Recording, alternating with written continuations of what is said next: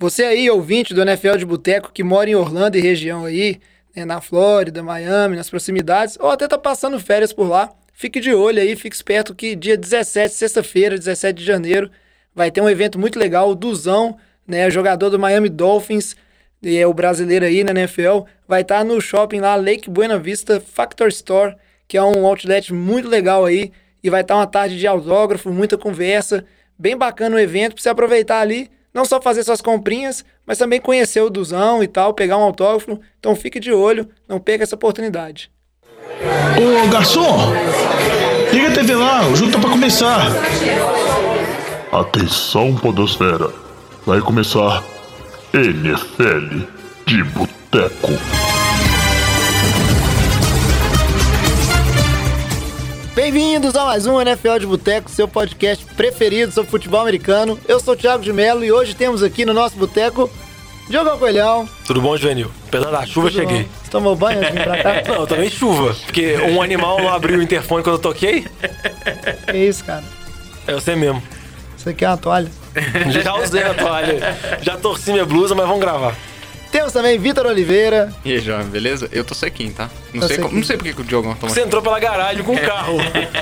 Isso aí, e Alex Reis tá Fala, aí, Juvenil. só rachando os bicos. É bom demais. Fim de semana de wildcard concluído. Fim de semana muito triste pro NFL de Boteco. Ainda bem que o 49ers não jogou, porque todos os times aí que a galera aqui do NFL Boteco torce perderam na rodada. A gente vai falar disso nesse programa, de tudo que aconteceu na rodada de wildcard. Mas- E, lógico, fazer o preview né, do, do Divisional Round que vem esse fim de semana aí. Mais um fim de semana, jogo sábado, jogo domingo, recheado de NFL, não é não, Diogão? Não, exatamente, mas antes eu queria uma salva de palmas pro Vitinho.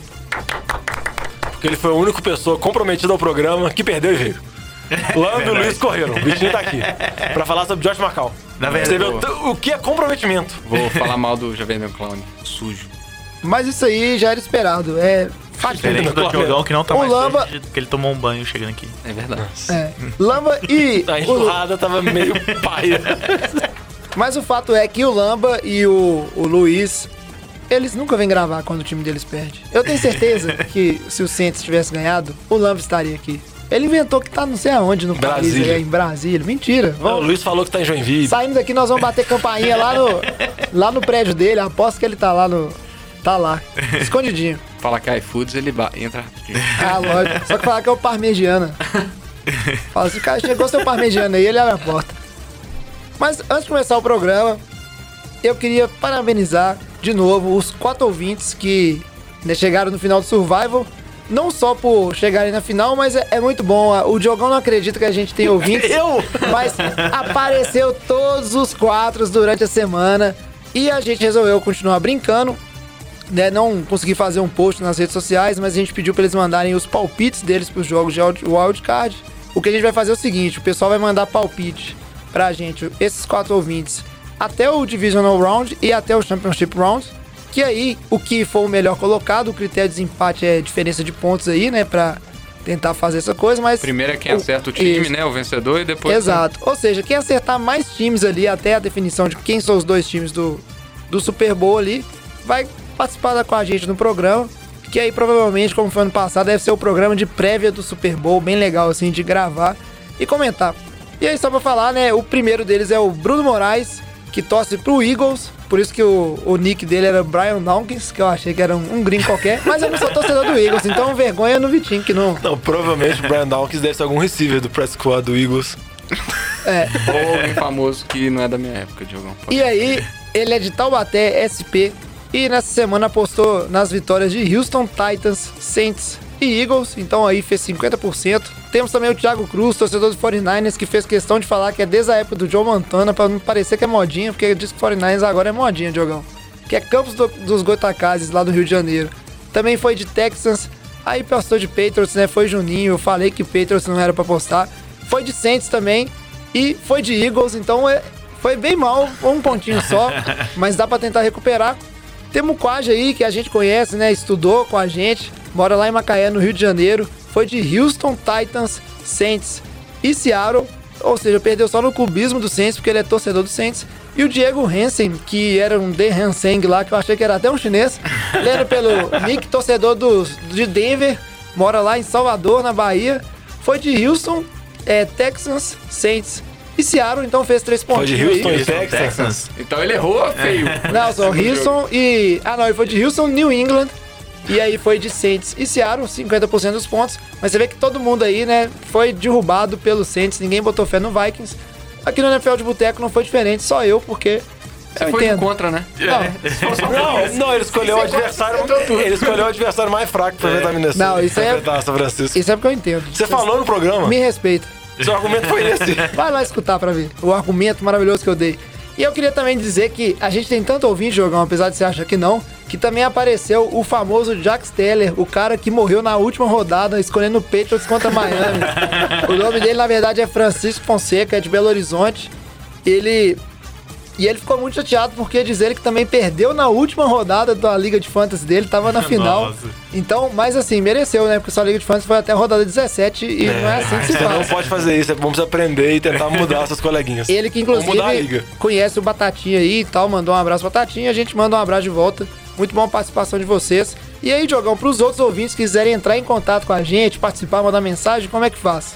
É só procurar nas nossas redes sociais, sempre arroba NFL de Boteco, Boteco com U, que é o jeito certo de escrever, que é o jeito mineiro de falar Boteco, Instagram, Twitter, Facebook, ou então pode mandar uma mensagem pra gente no nfldeboteco.gmail.com. Manda mensagem, manda feedback, manda críticas aos jovens, sempre é muito bom chegar. Que isso, cara. Inclusive, eu descobri essa semana que temos um torcedor do Titans desde 99, velho. É verdade. Fiquei realmente Achamos. surpreso. Sempre critiquei. Ele mandou mensagem? É, Na verdade, é a gente, a gente é amigo nosso, a gente conhece tem 10 anos. Só que a gente não sabia Ele disso. tinha vergonha de falar, né? É, Ele provavelmente. resolveu expressar só agora os sentimentos dele. Provavelmente, Diogão, mas vamos começar o programa. E antes de falar da rodada de wildcard, vamos falar, né, já que a gente não falou da questão dos técnicos demitidos e contratados na semana passada, porque a gente gravou na segunda-feira e aí tava bem recente, né? Era a Black Monday, não tinha todas as notícias. Vamos começar o programa falando disso. Ô Fábio Júnior, Todo mundo já chegou traz aqui uma porçãozinha de batata frita e uma cerveja gelada pra nós. E como já é tradicional, né? A gente sempre fala isso aqui. O, chega nessa segunda-feira, assim, logo que acaba a última rodada, né? Todo mundo jogando no domingo. A maioria dos treinadores que são cotados para serem mandados embora, eles só, isso acontece na segunda-feira, efetivamente. Menos Jason Garrett. É, menos o Jason Garrett, que foi enrolação, vamos falar disso no programa. Mas aí, antes de, vamos dizer assim, começar o. é, chegar nos que foram mandados embora, vamos falar da situação do, dos times que a gente já comentou um pouquinho só rapidamente, né? Começar falando de Washington, Diogão. Washington que já no meio da temporada teve o Jay Gruden sendo mandado embora. Teve aí, ficou de, de interino, eu esqueci o, o nome do, treina, do treinador, mas aí a notícia importante mesmo é que contrataram o Ron Rivera para ser né, o, o ex-head coach de- do Carolina Panthers, que a gente bem falou que não ficaria sem emprego, e assinou um contrato longo, né, de cinco anos, vai assumir esse time de Washington, que, vamos dizer assim, é um time que tem muito trabalho para ser feito. Não, tem muito trabalho. Acho que acabou tendo a oportunidade de Washington. Já tá buscando um treinador há mais tempo, como você comentou. Mandou o Gruden embora no meio da temporada. Eles mandaram também o, o Bruce Allen, que é presidente da franquia, mas funcionava como general manager, que estava lá desde há muitos anos, praticamente quase não chegou nos playoffs. Eles resolveram fazer uma mudança completa. Então eles acabaram saindo um pouco na frente dos outros times pelo fato de não ter treinador. Então eles conversaram com o Rivera antes mesmo das, des- das demissões e foi um dos primeiros times a acertar. Provavelmente eles ofereceram muito dinheiro pro Rivera, pro Rivera aceitar, ofereceram um contrato longo para ele de cinco anos e vai ter uma mudança completa na comissão técnica de Washington. Estão mudando coordenador ofensivo, coordenador de defesa, sem muitos estão mudando todas as posições e tem que ver, que nem você comentou, jovem. Eu acho que o Washington dos times que a gente vai analisar aqui é um dos que uma situação mais complicada. Primeiro, porque é um time histórico recente, histórico de muitas mudanças, de muita instabilidade, de nenhuma certeza que o treinador que vai chegar vai ter.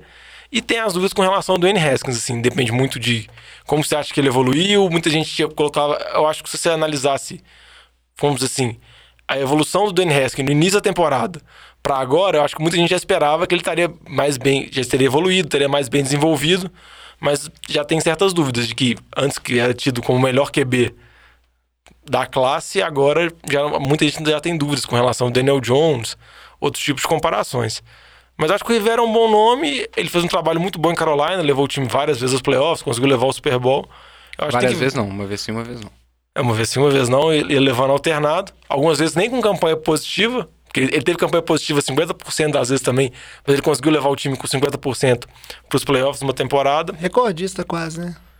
Porque ele tem 50% das vezes, mas a, a quantidade de técnicos tem mais ou menos a, a quantidade que ele tem de campanha 50%, que se eu não me engano são tipo 10 campanhas.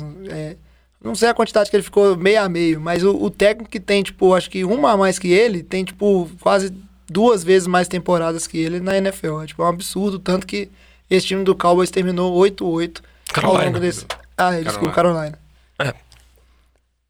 Não, eu confundi de treinador, então. Mas você tava falando do Jason Garrett, então pode tava- falar do Jason Garrett, então. É porque eu achei que a gente tinha passado pra Dallas aí, viu falar tanto de que ele prestou Dallas. atenção no que eu tava falando. O Jason Garrett tava viajando aqui, Diogão, desculpa.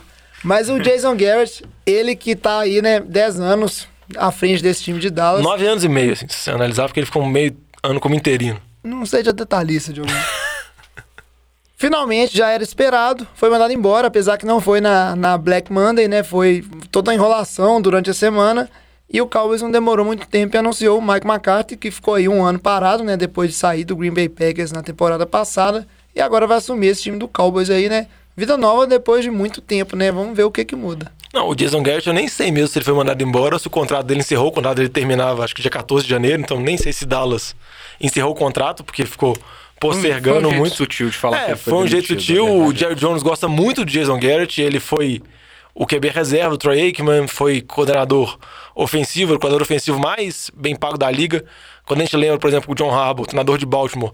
Baltimore fez a proposta antes pelo Garrett para tentar tirar ele de Dallas. Dallas bancou, ele manteve ele como assistente.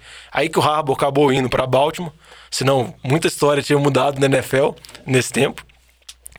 O Jerry Jones enrolou muito, teve uma reunião com ele na segunda, teve uma reunião com ele na quinta. Acho que o Jerry Jones estava mais brincando com os repórteres.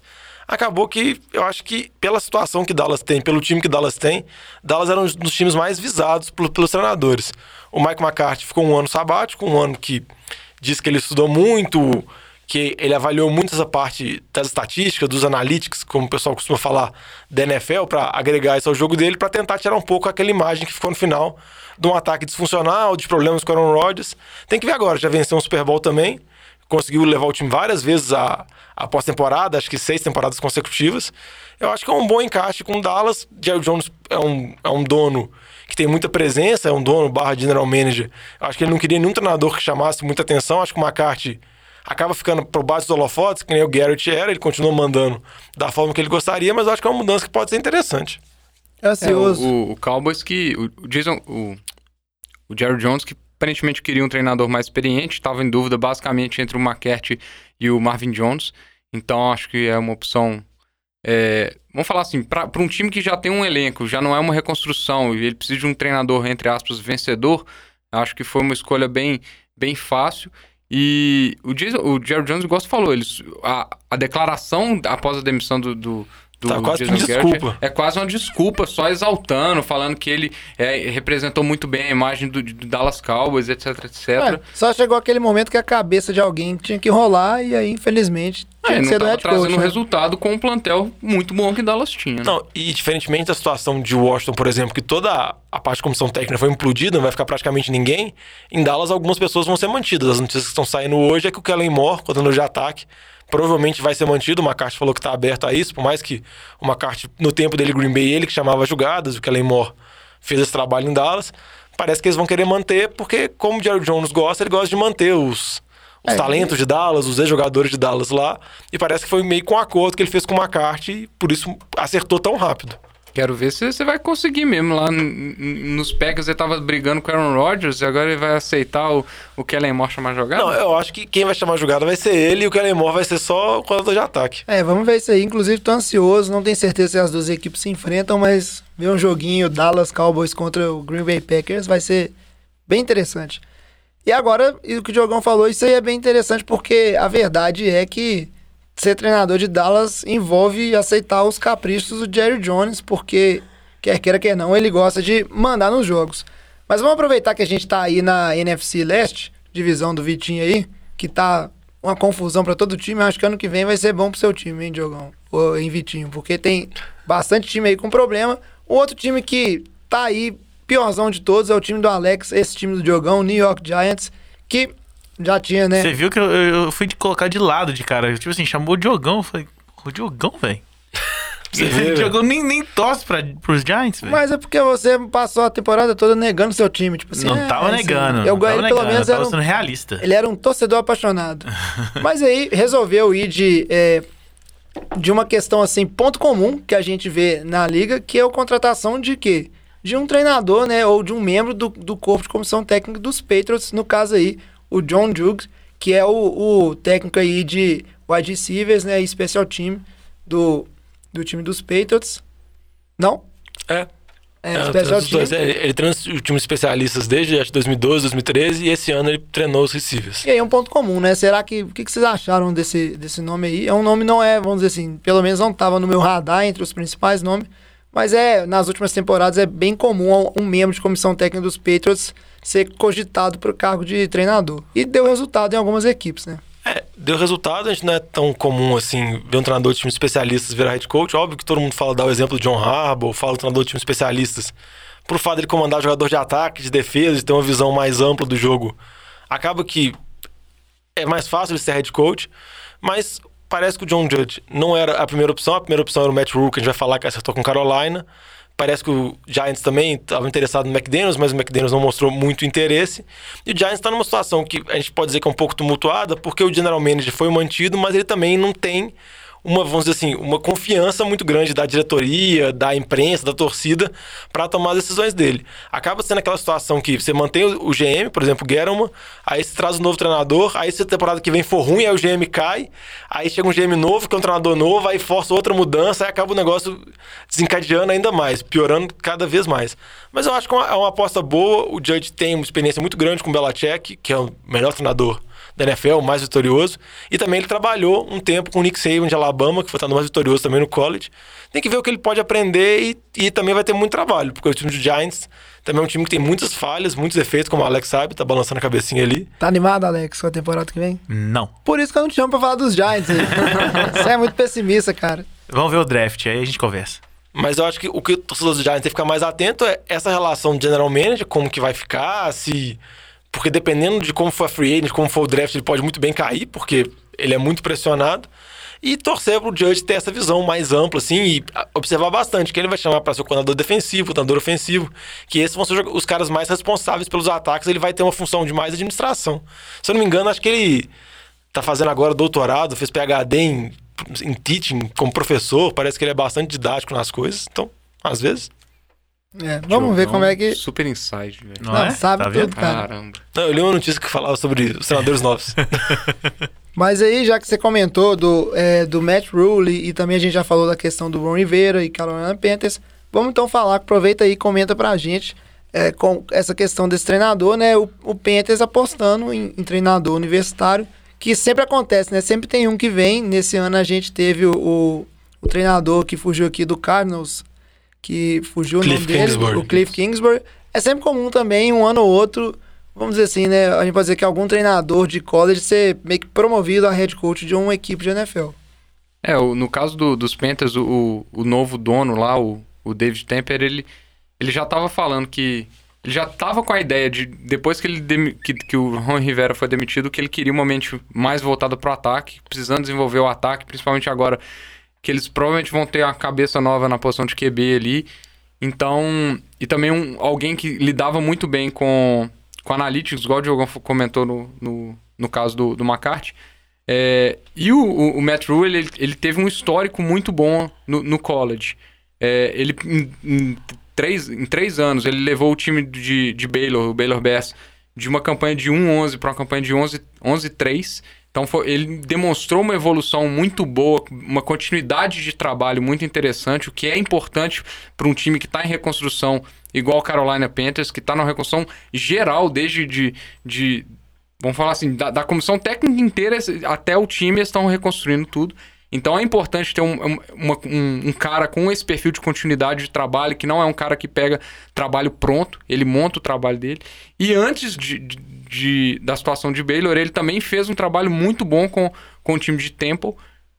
Então acho que ele encaixou muito bem. Ele estava na disputa, igual o Diogão comentou, é, entre Panthers e, e Giants. E aparentemente a oferta que fizeram foi bem é, resistível, que ele nem chegou a fazer a entrevista com o Giants. Parece que o dono do Carolina não queria Não deixar queria ele viajar para Nova York. viajar e falou assim, ó, A oferta é, deu uma oferta absurda, impediu ele de ir para Nova York, até porque Nova York é um mercado muito mais atrativo. É, se pensar em mercado, não em time, né? Mas em mercado muito mais atrativo do que Carolina. É, e ele estava bem decidido a contratar o Matt. É, e um ponto de interesse dele é que, como o Vitinho falou, ele é marcado por essa capacidade de reconstruir elenco. Ele fez duas vezes muito rápido, com tempo e com Baylor. E ele tem uma experiência curta na NFL. Ele foi assistente técnico do, do Tom Coughlin em Nova York, alguns, vários anos atrás. Então ele também não é um, um, um marujo de primeira viagem, esqueci a palavra. Igual, por exemplo, Kingsbury ou alguns treinadores que vêm do college, como Chip Kelly, que às vezes você fica na dúvida se vai dar certo ou não. Ele já tem uma experiência mínima e eu acho que para a ideia que Carolina tem, acho que é uma boa. É. E aí, só falar do time ainda que tá sem treinador, que no caso é o Cleveland Browns, mandou o Fred Kitchens embora. Era um pouco esperado, porque o time não teve o desempenho, o desempenho esperado e a gente ainda teve questões, né? De vestiário, né? Toda a mídia em cima do Browns foi muito relativa à confusão e baixo desempenho, né? Bem desagradável para um time que se esperava tanto. É, ele demonstrou muita falta de liderança na posição de um head coach. A, a postura que ele apresentava para a imprensa era uma postura bem assim, não era a, a cara que alguém quer para uma franquia, né? Se você pode pensar assim, ninguém quer o Fred, um cara que usa a camisa zoando um time depois de uma confusão, que o jogador agrediu o outro com com capacete como um cara da sua franquia, né? Acho que isso é, é bem claro. É, resumidamente, ele não, tinha, ele não tinha capacidade para a posição que ele ocupava. Assim. Isso aí, né? É um cara que caiu para cima, mas não, não conseguiu se manter. E de quebra aí o John Dawson também, né? O general manager, que inclusive é, foi um dos responsáveis por montar esse time do, dos Browns, pelo menos boa parte dos calouros aí, né? Foi nesses dois anos que ele teve à frente aí. Draftou vários desses calouros que são a, a base jovem do time hoje, vamos fazer assim, inclusive o Baker Mayfield. E tá aí, né? Não faz mais parte do, do, do corpo, então o Cleveland partindo para uma reconstrução, assim, na parte de gestão completa, né? Tanto GM quanto o head coach. É, e essa reconstrução era um pouco confusa porque o Dorsey deu uma entrevista falando que o Fred Kitchens não ia ficar e dois dias depois ele foi demitido. Então você vê que o time oscila muito, que parece que ele foi demitido porque os donos queriam que o novo treinador que assumisse ou uma parte do grupo da direção, assim, que é liderada pelo Paul de Podesta, que vocês já viram. Eu já comentei isso em programas anteriores, mas sempre é bom lembrar, porque é engraçado. Vocês viram Moneyball, aquele gordinho que auxilia o Brad Pitt é o Paul de Podesta, por mais que no Moneyball ele tem outro nome e ele tem outro, vamos dizer assim, corpo físico, porque eles não entraram em acordo quando fazer o filme, mas o personagem representa esse cara que foi muito importante na, em levar as estatísticas pro beisebol. Ele tem essa mesma pegada de analíticas da NFL, parece que tinha uma divergência, o dono quer dar mais poder a esse lado, o Dawson não aceitou, e a, a decisão de quem vai ser o novo head coach de Cleveland depende muito do caminho que eles forem. Você vê que tem especulação praticamente quase todos os coordenadores mais famosos, como Kevin Stefanski, o Eric Bieniemy, o Greg Roman, coordenador de ataque de Baltimore, tá especulado, o Josh McDaniels e por aí vai. Eu posso falar uma lista além de treinador de college também. Depende de qual decisão eles vão tomar. Se eles vão querer um, um treinador mais voltado para a parte de analytics, como por exemplo o caso do Kevin Stefanski ou a, provavelmente o Robert Sala de São Francisco, ou vocês vão querer um cara com mais experiência que vai ter mais poder Marvin ah, Jones. Aí não. O nome mais falado é o Josh McDaniels, que ele é de Cleveland, ele é da região. E por mais que ele deu para trás no acordo com o Colts, ele ainda é muito buscado. Mas da cabeça dos donos do Browns pode vir qualquer coisa, então. E porque a dinastia acabou também, né? É, ele pode estar tá querendo fugir, o barco tá afundando, ele tá querendo. E aí, só para resumir rapidinho aqui, fala pra gente aí, Diogão, Vitinho, Alex, essa questão dos times que, vamos dizer assim, os treinadores que sobreviveram nessa temporada, a gente já comentou, é só rapidinho mesmo pro pessoal aí né, relembrar o que a gente falou ao longo do ano, tinha risco de ser demitido, mas acabou que no final receberam um voto de confiança e temporada que vem vão estar à frente das suas respectivas equipes. Eu acho que o que começou sendo mais falado foi, era o Dan Quinn de, de Atlanta. Ele Surpresa, né? É, foi uma surpresa ele ter ficado, mas muito por causa do desempenho do, do, do Falcons nas últimas. Depois da bye, né? Nas últimas sete semanas, que eles tiveram cinco vitórias, ganharam de Saints, ganharam de 49ers. Vitórias bem, bem impactantes contra times que eram favoritos. É, então acho que ele ganhou esse voto de confiança, mas assim, uma temporada muito decepcionante pro Falcons, né? Um, mais uma. Mais a, a temporada passada foi, foi também. É, foi assim, é, a sequência pós derrota do Super Bowl tá sendo desastrosa. É, e assim, eu acho que ele, ele ganhou um voto de confiança, mas assim, se não levar para os playoffs ano que vem, vai estar tá na rua sem dúvida. É, é porque eu acho que Falcons foi mais ou menos a mesma coisa que eu vou falar para Detroit, porque o, O head coach e o GM são muito ligados, então acho que se fizer essa mudança, essa é uma mudança muito brusca, eles resolveram tentar mais uma vez. Igual a Atlanta vai tentar com o Dan Quinn, Detroit vai tentar com o Matt Patricia, vai ficar mais uma temporada. Acho que também a lesão do Stafford passa um pouco no pano de Detroit ter exato. a terceira pior campanha, que foi uma temporada ridícula. Depois de ter começado bem. com Depois de ter começado bem. E o que mais surpreendeu foi o Doug Marrone. de Jacksonville, o Tom. Kaufman caiu. Parecia que ia cair todo mundo. O Jim Cadle, o general manager, ia cair também. Mas eles resolveram manter a dupla, também dando mais uma temporada para ver o que vai acontecer. E antes do jovem me cortar, só duas notícias rápidas. O Wade Phillips, coordenador de defesa do Rams, um dos mais velhos da liga, foi mandado embora depois da terceira temporada. E o Tua, Tua Valula lá, QB a sensação de Alabama, que era cotado para o seu primeiro pick do draft, teve uma lesão séria na, no quadril. Quadril. Tem muitas dúvidas se ele vai voltar a jogar. Ele se declarou pro draft, vai entrar no draft de 2020. Especulam-se Dolphins, que tem trocentos picks na primeira rodada e sempre teve uma atração pelo Havaiano. É isso aí. E agora que a gente deu esse É resumão, né? Tá pertinho, né? Demos esse. Não, tá certo, tem que dar notícia mesmo do jogão. Demos esse resumão da situação de head coaches. É, programa que vem já tiver saído quem vai ser o head coach do time dos Browns. A gente traz a notícia pra vocês, mas Bill agora. Belichick. Será? Mas agora. E vai levar o Tom Brady junto. mas, agora, mas agora vamos falar então dessa rodada de wildcard que foi muito boa. Esse assunto é bom, hein? Merece mais uma cerveja. E vamos falando aqui, começar a falar na ordem dos jogos. E primeiro falar da AFC, onde a gente teve ali, né, o primeiro duelo do dia. Foi o jogo entre o Buffalo Bills e o Houston Texans. O jogo foi lá na casa dos Texans, né? Foi campeão da sua divisão, tinha um mando de campo. E um jogo que começou parecendo que o time dos Bills ia escapar com essa, né? Um domínio no início do jogo. E depois virou aquela bagunça, deixa o Watson fazendo a magia dele. Josh Allen voltando a ser o Josh Allen que a gente vive criticando, achando que é. E o jogo terminou com a vitória dos Texans no overtime. 22 a 19, com um field goalzinho ali, depois que o time dos Bills teve chance também, né, de tentar um drive. Mas é isso aí, Houston Texas passou pra frente. Conta pra gente quem é a história, assim, né, os fatos mais relevantes desse jogo. O que que teve de importante, assim? Não, a história é que me lembrou muito o jogo de wildcard que Houston teve na temporada passada, que Houston começou tomando 21 a 0 dos Colts, só que o time dos Colts é um time melhor e venceu a partida sem muitas dificuldades em Houston. Agora contra Buffalo, que é um time que você pode ter dúvidas com relação ao ataque, a gente vai comentar mais sobre o Josh Allen na- quando começar a discussão. É bom. Mas o time abriu, tomou 16 a 0 que, pô, em casa, nos playoffs, de novo, que é uma coisa que se, quando, se for jogar agora no Arrowhead, em Kansas City, se tomar uma vantagem assim, não vai conseguir superar, conseguiu fazer uma virada muito nas costas de Sean Watson. Igual eu comentei com o Vitinho no programa passado, que a gente falou e falou que o jogo era muito difícil, que nós dois damos um palpite seguindo o mesmo feeling assim, que a gente foi no QB. Porque a gente, entre apostar no Josh Allen e apostar no Deshaun Watson, eu vou sempre apostar no Deshaun Watson, porque o Deshaun Watson é capaz de fazer jogadas milagrosas.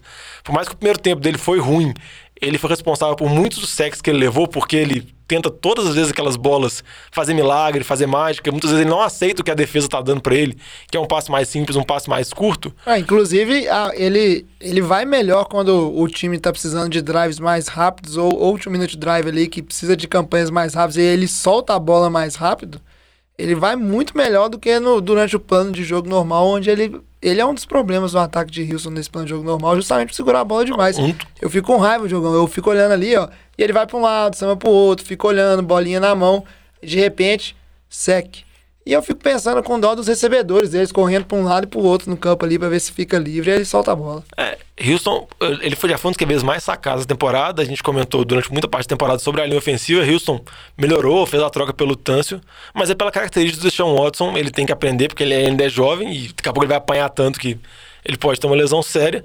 Mas foi graças a ele. Ele colocou o time nas costas no segundo tempo. Ele teve mais de 80% no aproveitamento de passos totais. Ele errou um passo só no segundo tempo inteiro, na prorrogação, que é impressionante. E aquela jogada do TD dele é absurda. E a jogada final, por mais que eu concordo com o Vitinho que tem um, um quê de sorte ali. Não, que não, completamente sorte. É, porque eu até brinquei. Eu acho que se um dos dois tivesse chegado nele, tivesse chegado em momento separado, ele tinha tomado o sec. Não- se- o- ele só não tomou porque chegou os dois juntos e um bateu e ele meio que se Não equilibrou. foi igual aquela, aquela no Super Bowl que o, o Eli saiu, saiu de um, saiu de outro, não. Foi tipo, eles foi só sorte de ter tomado a pancada dos dois lados e aí os dois caíram É, e eles Óbvio que ele, conseguiu. tem- ele tem muita força física, É. ele é muito forte.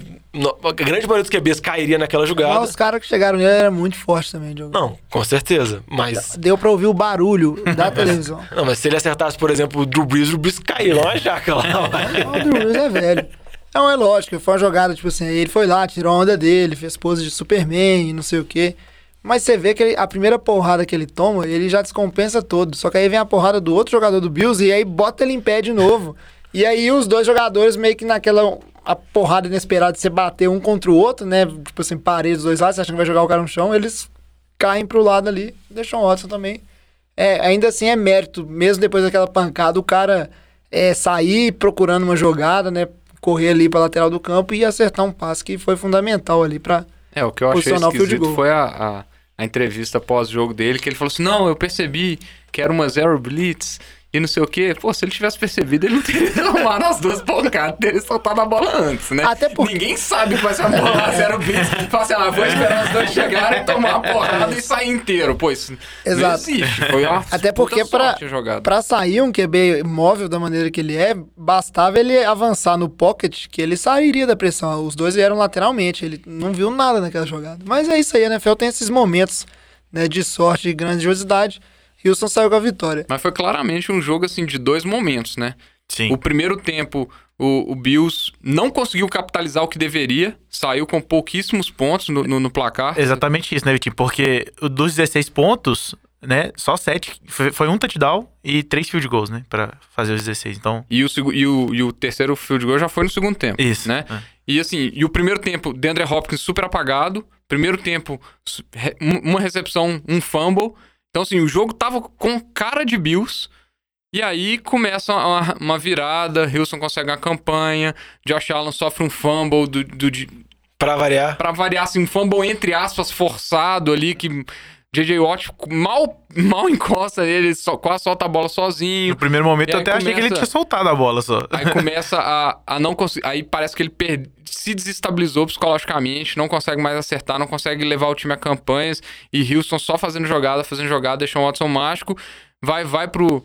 pro ainda antes do overtime, né? O- o- Ele ainda tem Já uma. tinha mudado toda a já dinâmica tinha do mudado jogo. a dinâmica. Ele tem uma campanha ali que ficou muito claro pra mim é, que ele já tava desconfortável porque ele não é um QB de two-minute drill. A gente percebe isso. A partir do momento que ele precisa de levar o time numa campanha é, e a única opção que ele tem é, é dar o passe, não rende. Eu até brinquei com o Diogão aqui, que o Josh Allen, pra mim, ele é o, ele é o Ben Simmons da NFL. ben Simmons, pra quem não acompanha a NBA, é o, é o armador do- de, De Filadélfia. Filadélfia, que ele não sabe arremessar. Então ele pegou a bola na, na linha de três, todo mundo dá passo pra trás pra dentro do garrafão porque sabe que ele não arremessa. O Josh Allen é tipo, é isso, ele não tem ameaça. A ameaça dele é só quando ele tem a possibilidade dele correr com a bola. Quando é só no jogo aéreo, ele é muito inconsistente, erra muitos passes. E aí no two minute drill complica muito, tanto que nu- numa primeira jogada ele tenta fazer uma corrida, consegue uma boa corrida, ganha muitas jardas, só que ele já tava sem timeout, 40 segundos no relógio. Se ele toma o tackle dentro de campo, vai 20, 20 segundos de cronômetro, ele ainda tava no meio do campo, ele tenta fazer um passe lateral esquisito.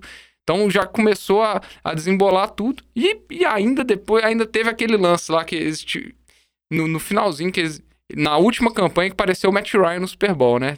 Correndo pra trás, tomando sec, correndo pra trás.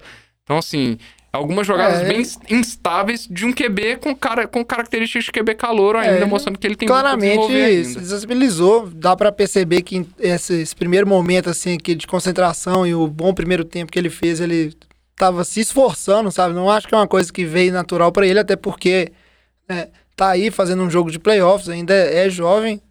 Eu acho que se ele conseguir evoluir, ele tem tudo pra ser um bom QB.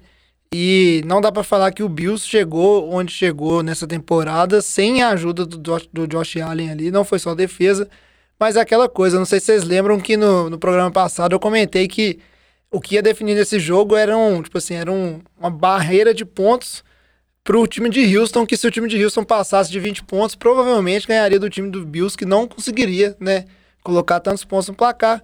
E é realmente frustrante, que é um time que não foram field goals, assim, é, dentro da, da red zone, o time do Bills, se eu não me engano, ele teve na red zone só duas vezes no jogo, né, mas é, são field goals ali de 37, 40 e poucas jardas, Mas ainda assim é muito frustrante um time que conseguiu chegar tantas vezes ao campo de ataque e poderia né, ter um domínio maior, mas foi só field goal, field goal, field goal. E aí realmente é, é fácil de ser punido, assim, quando você não, não capitaliza, assim, né, não marca touchdowns nos jogos. Ah, e só pra fazer um último comentário aqui antes do Diogão assumir. É, torcedor do Bills tem uma esperança, além da questão de New England, que nós vamos discutir muito ainda. tem esperança que o Josh Allen é um QB calouro, mostrou ótimos flashes, tem boas jogadas, precisa evoluir a questão da precisão, mas por outro lado, eles têm um monstro na posição de running back. Aqui, o Devin Singletary é um monstro quebrando tackles, joga muito, muito bom calor. para mim, grande chance de ser um, também uma possibilidade de ser o calor ofensivo do ano. Acho que tá, tá numa disputa muito boa ali com o AJ Brown, na minha opinião. É, eles têm uma assim, defesa bem, bem sólida também, né? É um time muito, muito acertado. Falta alguma uma peça, talvez, ali no jogo aéreo para facilitar a vida. Mas já tem boas posições e, e tem uma, uma, uma projeção muito boa. Isso, né? não, e se existem dúvidas em relação à posição de QB, o time tem uma condição das mais ideais que existem para fazer teste nisso, porque hoje é o quê? É, é tentar colocar mais armas ofensivas ali para ver se com isso o Josh Allen consegue evoluir junto com o time, porque você tem uma boa defesa, você tem um, uma linha ofensiva que jogou bem, você tem um, um corredor que o Vitinho falou, é fantástico aí, provavelmente vai ter uma carreira muito boa na NFL, o Singletary. E aí você tem alvos fracos, né, no jogo é, de passe, fracos no, no, na questão de tanto qualidade quanto diversidade, né? O Diogão gosta de falar que todo mundo lá é pequenininho, ah não. Você tem um John Brawl esticando o campo, só que aí ao mesmo tempo você tem o Cold Beasley que é, vamos combinar que seriam poucos times onde ele seria titular na NFL, só times fracos como o Bills. No Eagles ele seria. É, no Eagles ele seria também. que Por falta tem de problemas de recebedor. obviamente. Então realmente é aquilo, ó, bota as armas lá, vai buscar isso no draft, na free agent, vê se ele evolui junto, senão aí realmente não foi, sabe? Mas é um time que tem, acho que poucos problemas para resolver na temporada que vem. É, o meu comentário, Josh Allen, eu acho que o problema que ele tem é o mesmo que ele vem desde o college. Ele tem um aproveitamento de passes muito baixo, por causa que o Vitinho comentou a inconsistência dele. E isso, quando você põe numa situação de jogo que ele é obrigado a dar passe, fica muito claro, fica muito nítido. É óbvio que, é óbvio que se o Buffalo conseguir um receiver maior, um, um alvo maior para ele, vai, vai facilitar muito o jogo dele, facilitar muito a vida dele. E óbvio que ele também pode evoluir. O Lamar Jackson é a prova viva, ele evoluiu muito de uma temporada para outra, mas a gente também tem que ficar com um pouco o pé atrás, porque não necessariamente o jogador, porque ele é jovem, ele vai evoluir. A gente tem outro, outros QBs da NFL. eu nem ia comentar, por exemplo, o Trubisky, eu ia comentar, por exemplo, o Blake Bortles, um cara que tinha um problema de inconsistência dos passos por causa da mecânica dele. E você vê que tinha temporadas que ele oscilava muito. Ele tinha temporadas boas, né? chegava uma temporada e ficava horrível. E o Josh Allen não tem esse mesmo problema de mecânica, mas ele tem um problema na precisão dos passes dele. Ele tem um braço muito bom, ele corre muito bem com a bola. Eu acho que ele deveria ser, às vezes, até mais utilizado assim. O Bills, o Brian Dave, o coordenador ofensivo, fez um trabalho muito bom com ele mas eu acho que ele pode se assemelhar muito ao trabalho que Baltimore faz com o Lamar Jackson, tentando utilizar ele correndo mais, mas ele tem que evoluir com os passes. E só para finalizar, o Vitinho comentou com relação aos momentos do jogo, eu acho que o principal que inverteu isso foi o sack, o sec do JJ Watt, que ele conseguiu numa terceira descida, nem foi tão importante, mas a torcida foi a loucura e logo depois o ataque de, de de Houston começou a funcionar, depois teve o fumble que o Josh Allen teve, e o J.J. Watt jogou no segundo tempo, mesmo balhado, ele jogou mais de 70% dos snaps, claramente assim, mostrando a dedicação que ele tem com o time de Houston, eu acho que isso mudou muito a pegada do jogo. Se o jogo, por exemplo, fosse em Buffalo, eu vejo pouquíssimas chances de Houston conseguir a virada que teve. Conseguiu muito essa virada, graças a esse momento chave e com a torcida entrando no jogo, e o Buffalo morrendo depois. É, e porque o time do Bills não teve capacidade de pôr pontos, porque é igual o exemplo que você deu do Colts e a gente vai ter agora o jogo contra o, o time dos Chiefs. Se ficar esse time é, amébico, vamos dizer assim, modorrento, como o Diogão gosta de falar, até o, o, tipo assim, no início do jogo, o Chiefs vai colocar ponto no placar. O time do Chiefs não é um, um, um, time que vai ficar chutando field goal, mas a gente vai falar desse duelo mais pra frente. Vamos seguir agora para falar do outro jogo, né? Que eu não vou falar nada porque eu não chuto cachorro morto, não, não sou a favor disso. não, Falou a temporada inteira. Não, o, o Jovem vai tirar onda agora falando, o meu comentário do jogo tá no programa passado. então, beleza. Tem uma semana. Eu vou falar, a dinastia acabou, acabou. eu não, não, gente, acabou. E o, o Diogão, o Vitinho, o Alex também, esses caras não tem nada para falar não, que programa passado os caras ficaram aí, não, mas é os Patriots, né, vão arrumar uma maneira. Ó, a verdade é o seguinte, a defesa é boa, mas não dá para ter uma defesa com um ataque tão ruim. É impressionante o tanto que o ataque dos Patriots, tipo assim, caiu, caiu, ficou todo mundo esperando aí arrumar uma coisa, mas foi pior. O jogo foi um jogo bem fraco, porque é, por boa parte do jogo ele ficou 14 a 13, né? Porque o time dos Patriots, tipo assim, começaram abrindo o placar, fizeram field goal, os Texans fizeram um TD, e aí os Patriots fizeram, tava lá 13 a 7. Quando o time dos Texans conseguiu o seu segundo touchdown, o jogo praticamente virou um festival de punts, não ia para lugar nenhum. E terminou, né, com um momento chave que tem tudo para ser até um pouco triste. Vamos dizer assim, a última jogada ali, né? Mentira, Foster Hill. Que você vai lembrar do. Eu ri. Mas você vai lembrar da jogada ali, né? O Tom Brady lançando uma interceptação, um pick six, lá no, no Gillette Stadium, no. Talvez, né? O, provavelmente, vamos ver como é que vai ser a temporada que vem, seu último jogo, né? Pelo New England Patriots e um jogo de playoffs ainda. E a verdade, vão, vocês vão comentar aí do jogo, é que o time dos Titans também não quis saber de muita coisa e falou o seguinte, ó, eu tenho o Derrick Henry, vocês não são capazes de parar ele. E entregou pra, a bola pra ele o, o jogo todo, né? Eu acho. O Tannehill teve pouquíssimas jardas, 72. pouquíssima coisa produzida aérea no jogo, porque também a secundária do- dos Peitos é forte. E porque jogou mal também. Mas impressionante, assim, você conseguir entregar e meio que fazendo uma coisa que, estilo Patriots, né? Tipo assim, ah, eu tenho essa arma aqui. Se você não arrumar um jeito de parar, eu vou usar contra você o jogo inteiro. E foi meio que isso, assim, o Derrick Henry imparável, né? Conseguiu lá essa, ah, os drives pro TD e também, né, tipo, acho que praticamente matou a defesa dos Patriots. Ele ali. teve 75% das jardas de Tennessee no jogo. É, carregou a bola 34 vezes, o Tannehill passou 15. É. Ele carregou mais, mais que duas vezes a quantidade de passos do que o Tannehill. Não, foi o, foi o running back mais teve jardas da história do Bill Belichick nos playoffs contra o Bill Belichick. E foi um jogo. Por mais que a gente falou muito bem na defesa dos Patriots a temporada inteira, e no final da temporada ela teve uma queda, o calcanhar de Aquiles dela sempre foi, desde que dos, primeiros programas, a defesa contra o jogo terrestre. Porque também não tem como a defesa ser perfeita em todos os cenários. A parte que ela é menos boa era essa, e o que chama atenção é que o Derrick Henry correu o jogo inteiro, tem esse mudou em um momento e o Patriots não conseguiu parar. Você vê que mesmo no final do jogo, quando os Patriots precisavam conseguir a bola, tava lá o Derrick Henry correndo, corria para 5 jardas, 4 jardas.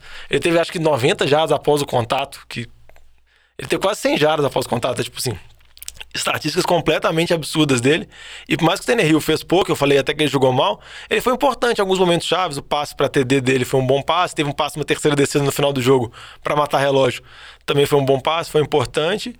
Mas eu realmente não esperava, jovem. Eu achava que o Tennessee tinha chance, mas eu não conseguia acreditar que o Patriots ia perder É, e dá- Tannehill em Foxborough. Não dá pra falar também que é, foi aquela coisa, aquele domínio, porque o jogo ficou aberto. Era o time que tirasse uma jogada ali da cartola poderia muito bem sair com essa vitória, porque ficou 14 a 13 muito tempo. É, e a grande jogada da, da partida pra mim foi a jogada do Rashan Evans parando um- um- uma terceira descida pra gol, que o Patriots teve a primeira pra gol, né? E, e- e na linha de um, e eles conseguiram parar três vezes o jogo terrestre do, do Patriots ali.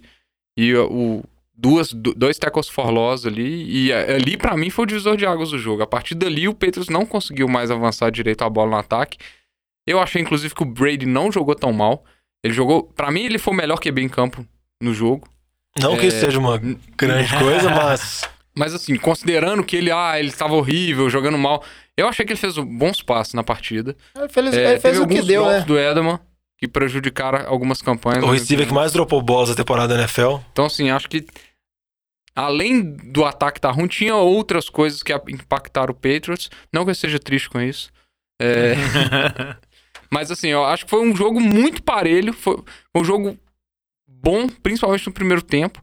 E, e que acho que simplesmente New England não conseguiu. A, a toada do jogo foi o que eu comentei. O, o time que conseguisse melhor colocar o jogo terrestre pra funcionar ia ganhar o jogo. E pra mim ficou bem claro quem, quem, É. quem conseguiu. E você vê essa questão da, da limitação ofensiva do time do Patriots, acho que se eu, se eu ouvir bem, essa questão do. Foi a primeira vez em um jogo de playoffs que o Patriots teve na situação de primeira para gol e não conseguiu marcar um touchdown.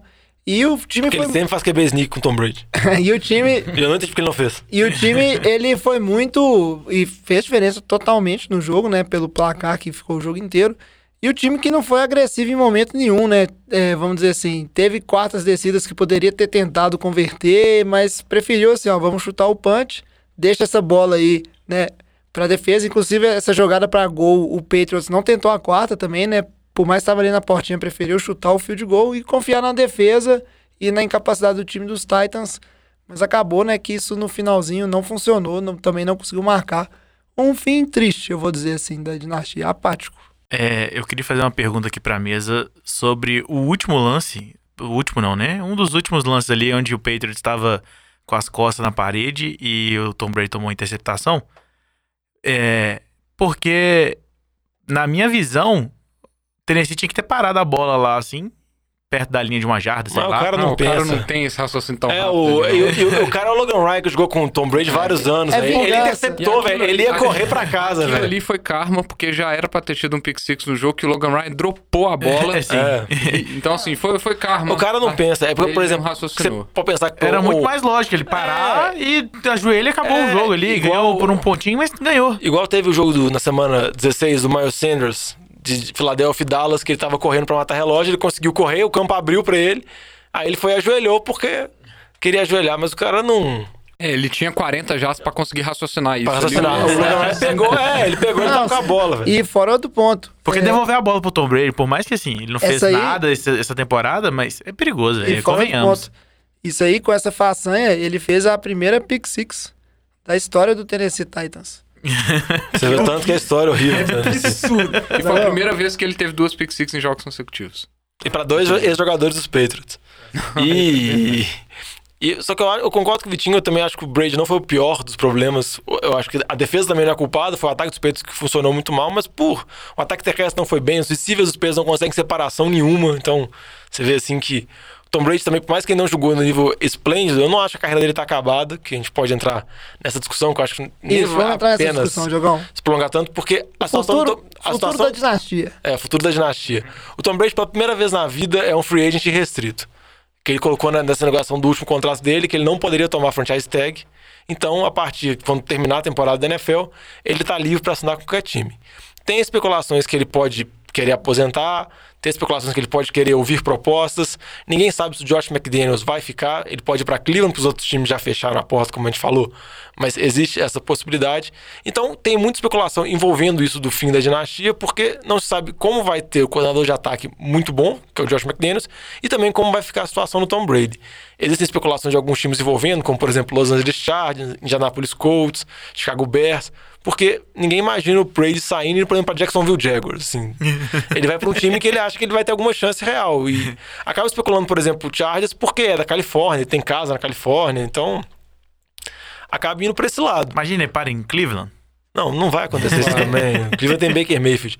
Eu acho que, pela entrevista dele, eu acho que ele não vai aposentar. E eu acho que o Patriots, pelo Robert Kraft, nem tanto pelo Bill Belichick, o Bill Belichick ele é meio desapegado com essas coisas. Eu acho que ele volta mais uma temporada em New England. Mas nunca existiu a possibilidade real, igual tem agora, dele sair, dele ir para outro time. E a gente vê o Tom Brady com outra camisa, que machucaria muito os torcedores do Patriots, que eu sei, o Luiz ficaria muito triste de ver, porque é o maior ídolo de várias pessoas, então não é legal você ver isso. E também ver um outro QB com a camisa dos Patriots, ou o Steedham, que foi o calor draftado, ou algum jogador que eles buscam na free É, agent. mas uma hora tudo acaba. E a verdade é que, historicamente falando, a gente teve vários QBs, vamos dizer assim, lendários barra míticos em várias equipes que no finalzinho eles ainda achavam que tinham gás no tanque e acabaram jogando. Tipo assim, o próprio Joe Montana do- dos 49ers. Peyton Manning. Jogou o Peyton Manning, Brett jogou. Favre foi pra Brett Minnesota. Favre. Então- foi um rival, né? É, não é. Ele passou pelos Jets. Tipo assim, É verdade, passou pelo. é aquela questão, acontece mesmo. O cara ainda acha que tem gás no tanque, mas é. Porque o Brady sempre falou que o sonho dele é jogar até os 45 anos. Ele tem 42. E, Três aninhos. E por mais que essa temporada seja das piores temporadas recentes dele, porque ele já teve outras temporadas e depois ele teve uma mudança na carreira que parecia que aos 40 anos ele estava no auge da forma física, que é um negócio que não faz sentido. Mas dependendo do- de como isso for desenvolvido, essa vai ser a principal novela da off-season, com certeza. Eu acho que esse negócio vai se estender, acho que não vai acabar tão rápido, que vai ter mil Olha que o boatos. Antônio Brown volta, hein? E eu, e eu acho que uma coisa que, por exemplo, que o Brady lutou muito pra ter o Antônio Brown lá, porque ele sabia que os receivers dele não eram lá grandes coisas. Por mais que no início da temporada a gente via, ah, tinha Josh Gordon, tinha Antônio Brown, talvez podia ser uma dupla que podia suprir o Gronk, acabou que no final tinha nem de perto, ainda mais com o Edom baleado. É isso aí, vamos aguardar o desenrolar disso. A verdade é que tá tudo aberto. O Robert Kraft, inclusive, deu uma entrevista dele falando que ele espera que o Tom Brady ou se aposente ou continue nos Patriots, o que é sinal que ele, né, também tem um, um certo medo que ele decida ir para outro, outro time, mas só o futuro dirá. Vamos esperar como é que isso vai fazer. A gente vai com certeza comentar o resultado disso aqui. É, primeiro, antes disso, nós vamos ter ter é do Josh McDaniels, né? Ah, provavelmente. né? É, Se ele vai pra Cleveland ou não. não. É isso aí. Ou às vezes vai até o tio Bill, porque você sabe que se o tio Bill for pra um time, a única condição dele é o seguinte: demite o GM, porque eu não aceito ninguém mandando discutindo comigo. E Cleveland demitiu. Cleveland já, já, já não tem nada, né? Tem meio caminho aí já. Mas agora chega de NFC por um tempo, vamos falar de NFC. E aí o Domingão de NFL começou com um jogo que tinha tudo pra ser um dos melhores e acabou Bora, Lamba! e acabou sendo assim, é, na minha opinião, o melhor jogo assim, ou pelo menos foi o que eu mais me diverti assistindo. Não, óbvio Entre o- divertiu mais vendo Tennessee. New Orleans Saints Mentiroso. e, e Minnesota Vikings. Um jogo também foi pro overtime. E aí terminou, né? O Vikings que liderando, o Saints empatou no finalzinho desse jogo com um field goal. Mas aí o Vikings ganhou com o entosse, res- escolheu receber a bola, obviamente. E aí num drive fantástico do Kirk Cousins, terminou, né? Com a vitória dos Vikings, marcando o touchdown. Numa E falta.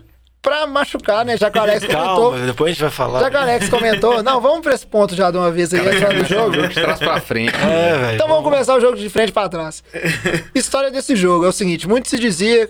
É, Kirk Cousins, prime time, não mostra que veio, etc. O time do Saints, vem, ele vinha também de, de bons jogos, assim, é um time que... é, eu até comentei isso no, no programa passado, essa questão Bom, de... o time pôs 40 pontos de média.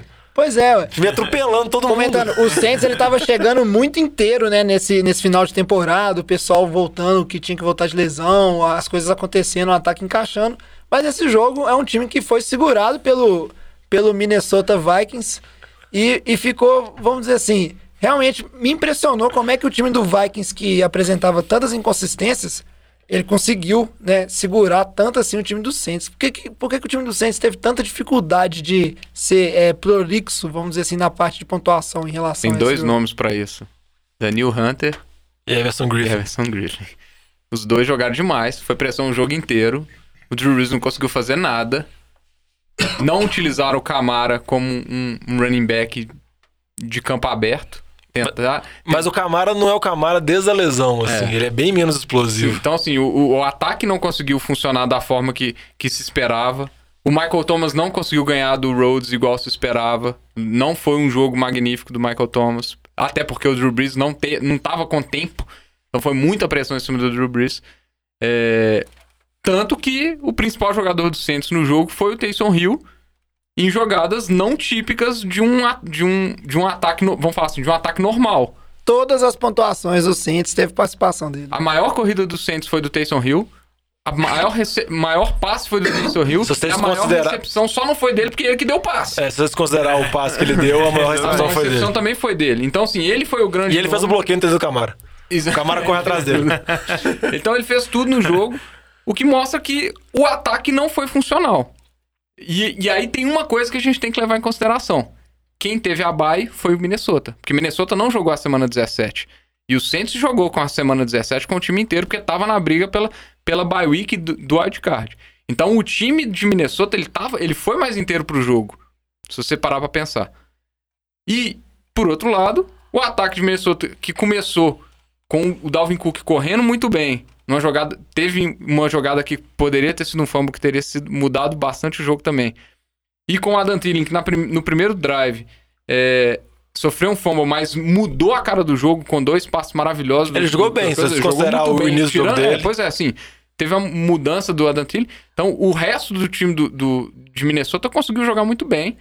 Teve uma questão da... le- Acredito que foi uma lesão do Letmore, que estava bem possesso na sideline, inclusive. Acho que depois de uma queimada que ele, num desses lances com a Dantilha, acho que ele se lesionou, inclusive, sozinho, com a impressão que eu fiquei. É, e eu acho que isso aí mudou muito o jogo. A cara do jogo, porque a secundária do Saints ficou vendida. No, no overtime só deu Minnesota passando a bola. Então eu acho que for, foi essa- essas duas questões. A pressão dos dois, dos dois edge rushers de Minnesota e o ataque de, de, de Minnesota conseguiu funcionar muito bem. É, com relação à pressão, foi interessante os jogadores dos Vikings agradecendo o Atlanta Falcons depois do jogo, falando que muitas coisas que eles viram que o Atlanta Falcons fez contra o Saints no jogo que a Atlanta ganhou, que foi uma das maiores surpresas da temporada, acho que o Vitinho até perdeu vida no Perdi vida no Survival, com isso, foi porque eles falou que eles repetiram muitas das formações defensivas, da mesma estratégia que a Atlanta usou. Eu concordo muito com o Vitinho, eles pressionaram muito o Drew Brees, que detém todos os recordes da temporada regular, não dá pra colocar uma vírgula na história dele.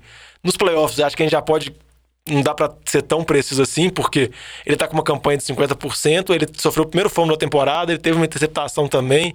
Contra o Rams na temporada passada, por mais que se lembre muito daquele jogo, ele não foi bem. Contra o Minnesota, ele sofreu uma interceptação também há, há dois anos atrás. Então É, ele, no jogo contra o Rams, a gente já colocava em dúvida se ele ia ter braço pra continuar a Pra temporada. continuar essa jogando. temporada desse ano. Acaba que, como os, os jogos terminam, que a gente vai falar desse também, a casa acaba passando um pouco de pano pra ele pela lenda que ele é. Não tô falando que ele tá acabado, acho que ele deve voltar, mas eu acho que também não foi um bom jogo. Drew mais longo de 20 jardas de jogo. É. Até que, como o Vitinho comentou, a principal arma mesmo foi o Taysom Hill. E a questão de Minnesota é que você tendo o Dalvin Cook, você tendo o Adam Thielen, seu time é completamente diferente. O time tem um potencial muito maior.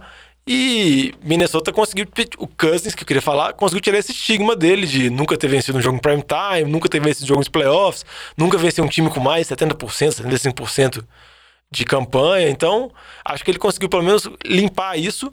E uma coisa que é interessante é que muita gente falava que caso Minnesota perdesse, o Mike Zimmer, head coach de Minnesota, poderia cair pelas campanhas recentes assim, e ele era um nome cotado para Dallas, que esperou para anunciar depois do jogo, que falou que o Jerry Jones estava de olho, caso acontecesse alguma coisa, talvez ele fosse atrás do Zimmer e não do McCarthy. Na acabou verdade. Dallas anunciou depois do jogo porque ele queria anunciar do Avacalhar a Filadélfia. Também tem essa teoria, tem várias. Pode ser, mas a gente ainda não chegou lá no Eagles. E aí, vamos só pra en- é, encerrar esse assunto. Primeira coisa, polêmica, né? O time do Saints só sofre, tadinhos deles, sempre roubado, sempre dá um problema.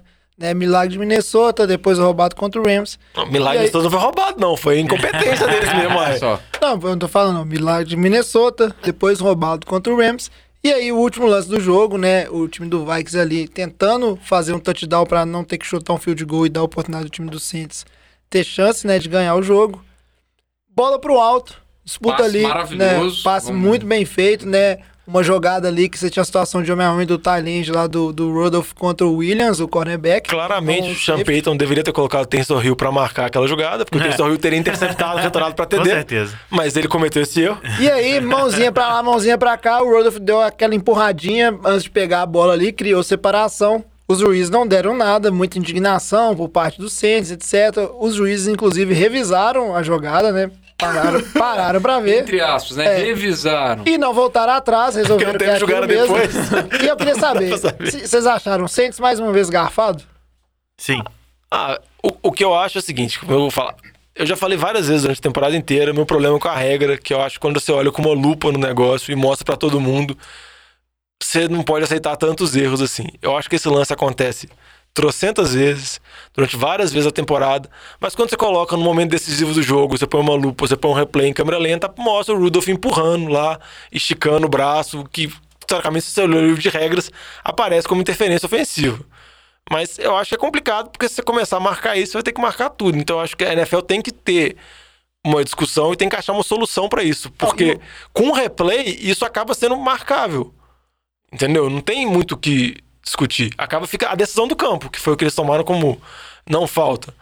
Eu acho que, obviamente, ela é muito menos clamorosa do que o jogo do Rams, Nem compara. que não, não compara, que foi o motivo da NFL ter criado a regra. que A gente já falou que eu acho meio errado você criar uma regra por causa de um lance. Também eu acho que o lance, igual eu brinquei com o jovem antes do programa, de Seattle e São Francisco, que eu acho que foi falta no Hollister, também foi bem mais claro, e lá eu achei pior ainda porque eles não revisaram. Porque lá a jogada foi logo depois. Esse jogo eles, têm, eles dão um migué que eles revisaram, não tem como trocar. É, só- só pra vol- v- vamos voltar um pouquinho no jogo aqui de, de, de Buffalo e, e, e Houston, rapidinho, só pra lembrar, teve um lance num, num, num kickoff de, de, Que o jogador se entregou. de Houston, que o jogador ele joga a bola pro juiz, e o juiz dá TD, ele, ele joga a bola, o juiz não pega a bola, a bola quica no chão, o time de, de Buffalo recupera a bola e é TD. Ele deu TD em campo, né? E tudo bem que é uma jogada, entre aspas, revisável, mas ele não vai no replay. Ele tem uma discussão ali interna com os árbitros e os árbitros reservas, porque nos playoffs tem árbitros reservas na lateral de campo. E eles resolvem isso. Resolvem ali, sem olhar replay, sem nada. Fala assim, ah não, o jogador se entregou, beleza. Por Que foi a decisão certa. que foi a O decisão correta, não tem a menor dúvida. É. Por que, que o lance da falta de, de- do Rams não foi uma decisão dessa eles inventaram uma regra pra olhar replay, pra ter uma central em Nova York que vai analisar os? Isso é uma coisa que, que me incomoda, sabe? Porque o lance lá foi tão descabido, aquele do Rams, que acho que qualquer uma conferência dos árbitros ali anularia, anularia a falta e pronto, acabou. Pela indignação do jogador, você vê que aconteceu uma coisa errada. Pelo, pelo ambiente em campo, esses dos, do centro, os caras reclamaram, mas nem se compara Nem com aquilo. compara. E aí, eu volto, porque aí, se você analisar o que se utilizou a regra ao longo da temporada, tiveram muitos lances muito mais grotescos e muitos piores. Tem, o que pra mim fica. Tem dois que ficam bem claros pra mim, que é o, a, a- uma peça interference. É, na verdade, o de Seattle não teve a revisão, Não mas revisão. mim o mais claro pra mim é o, uma falta em cima do DeAndre Hopkins contra Baltimore, que foi aquela surra de, de, de, de Baltimore, né? O Foi jogo no tava início do 0 a 0. Foi claro, eles foi, teve challenge, revisaram e não deram. Aquele lance pra mim, se, aquilo não deu, não tinha que dar quase nada na temporada inteira. Muito menos esse do Saints. Aí pode dar cadeirada nos caras que não é interferência. o Saints ainda tá. Concordo que pra mim foi pass interference, concordo que o Rudolph tá ali, mas você tem a mãozinha do outro cara tentando puxar, tocando o cotovelo, não vou nem falar que puxou. Então, assim, é um jogo, é um lance muito mais discutível. Pra mim é, é pass interference? É, mas não é. não- se não foi marcado, não. No, no se no momento de O problema jogo não é o replay. É, o problema é o replay. É, Eu, eu, vou, eu vou falar sobre esse lance só o que eu falei com o Alex. Eu acho que, tipo assim, ó, o jogador de defesa, ele tem que ser físico em toda jogada, porque ele não pode dar essa chance ali de do jogador de ataque é, usar o corpo, usar as mãos e criar separação pra pegar essa bola e depois esperar que vai ser jogado a interferência. Seja físico, tipo assim, o cara pôs a mão, põe a mão também. E porque você não pode contar com a falta ali num lance desse. É bem complicado, mas é aquilo, né? Eu sei que mas pro torcedor do Saints é frustrante, né? Terceiro ano seguido nos playoffs, perdendo um jogo no finalzinho, né? Numa jogada final e tirando o milagre de Minnesota, que ainda assim deve ter sido muito indignante, né? O jogador perder aquele teco e tal, a maneira como foi. Aquela sensação Foi de que é, o karma tá aí, né? Não consegue ganhar. Curiosidade só do- desse jogo aí é que foram dois Williams na, na jogada. Lá no, em Minnesota foi o Marcos Williams, safety que perdeu o teco. E agora foi o PJ Williams, cornerback. E o árbitro que não jogou a falta chamava Williams também. Isso que você falou de ser físico, eu concordo. Porque se, se, começa aquela coisa, ah, pôs o braço, vai marcar, vai começar até encenação. Os caras vão Vai, começar a vai. se jogar. Vai virar- vai começar- virar futebol. Vai virar futebol. então, assim, eu concordo. Tem que ser físico, pôs o braço, tira o braço do cara, vai pra cima. Você, você desse tamanho, você tem que fazer alguma coisa, né, É velho? isso aí. Agora vamos seguir pro próximo jogo. Antes eu só queria voltar e falar uma coisa do jogo dos Patriots que eu esqueci, mas que foi muito bom, impagável. Vejam na internet a cara do tio Bill quando o Mike Weber ele decide fazer faltas consecutivas para Ele, ele que ensinou pra NFL, ó, ele vai tomar também. Que usando assim do próprio veneno dele só pra comer relógio à toa. E aí ele faz, tipo assim, era, já ia chutar um punch, só que tava na situação que recuar, só ia ajudar o punter dos Titans, que é muito bom, Faz né? o delay of game. E aí faz um delay of game, aí não pode fazer outro, porque aí senão não comeria tempo do relógio. Aí o cara faz Não, o e fa- se faz dois seguidos, é, é uns postos like under que você toma Isso, 15. e aí você toma coisa. e aí o cara simula um. Claramente simula um, false start. e aí come mais relógio. E aí, como se não bastasse nisso, o time do Patriots vai lá e comete uma falta na sequência. Que era, tipo assim, não teria mais nada. E aí a cara dele na sideline é, é impacável. Ele sempre tá com aquela cara, tipo assim, né? Tentando num poker face, né? Você não vê o que é, mas dava pra ver que ele tava muito nervoso com a situação. Não, eu tenho certeza que mais incomodou ele isso do que a derrota. Provavelmente. Não, foi tipo 1 minuto e 40 que eles comeram do relógio numa quadra descida. Não, e, e só lembrando que o Grove falou, que a gente comentou por alto aqui, o Belichick fez uma coisa muito parecida com isso num jogo contra o Jets, tava tipo 33 a 0 E você via que ele sorria na hora, que ele claramente estava feliz. Lembrando, assim, só a regra, né? O relógio ele não para. no- é, ele só pa- começa a parar no- nas quartas descidas em jogadas a partir dos 5 minutos pra acabar o jogo. Então ali tava com os- acho que 6 e 30 mais ou menos, e eles comem até os 5 e mais um pedacinho que era o fim da jogada. Então eles comeram bastante relógio ali. Aí. E aí, pra falar o último jogo da rodada, vamos falar da derrota do Philadelphia Eagles pro time do Seattle Seahawks. 17 a 9 o Eagles jogando em casa, o que tu, tinha tudo pra ser um jogão, mas eu acho Sei assim, né? O jogo da, da temporada regular foi horrível. Não, também. só mais pra ser um jogo, um jogo assim que teria emoção até o final. Alguém pode achar que Igual teve jogando com o emoção. elenco de pré-temporada. Alguém pode até falar que teve emoção, mas eu acho que não. Mas é uma questão, assim, a jogada que pelo menos arruinou o jogo ou decidiu o jogo foi, né, a...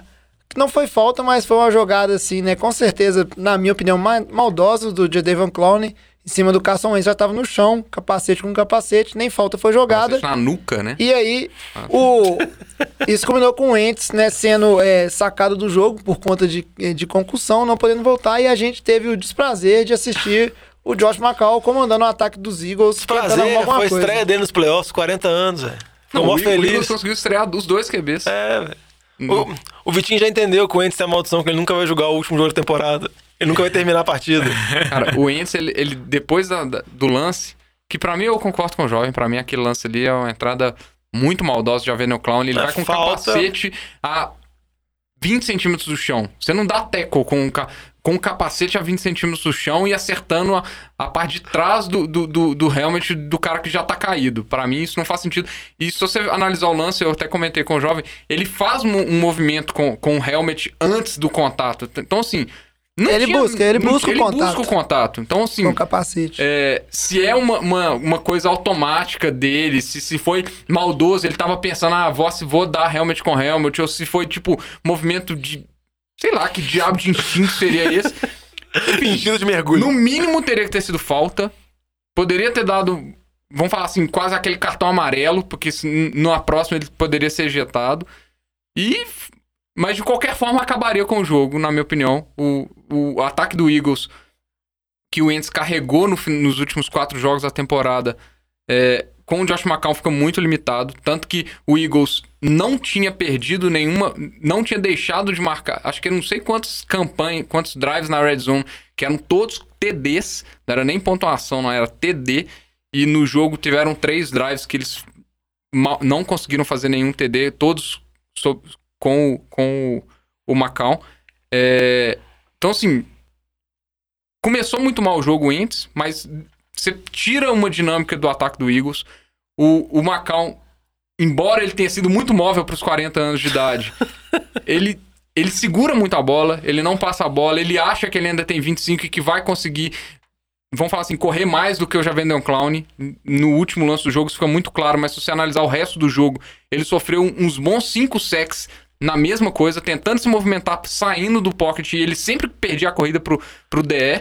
Que eu acho também que era a ordem do Doug Peterson. Tipo assim, você não vai, você não vai forçar passe. Você vai tentar sempre... Não sei por quê, porque- Aceita o sec pra não, De novo, tipo assim, não, por entregar a bola. ele Não, deu mas isso foi- ótimos é, passes durante o jogo. Isso foi horrível, porque a hora que ele não, foi, força mas um passe... ele tinha, ele tinha essa ordem na cabeça dele. Pelo tava- jeito que ele jogou. Eu tava assistindo, eu acho que na verdade o que aconteceu é foi simplesmente instinto. A hora que ele tava procurando não via nada, mas aí ele via um caminho livre pra correr, ele tentava Exato. correr. Pra mim, eu fiquei, eu fiquei- a E foi- impressão que eu tinha era E exatamente eu acho essa. muito errado assim, até pra um QB mais veterano, já tem um certo nível de maturidade, porque eu, eu comentei com o Alex na hora, principalmente esse drive final onde o Eagles tava ali tentando, né, converter.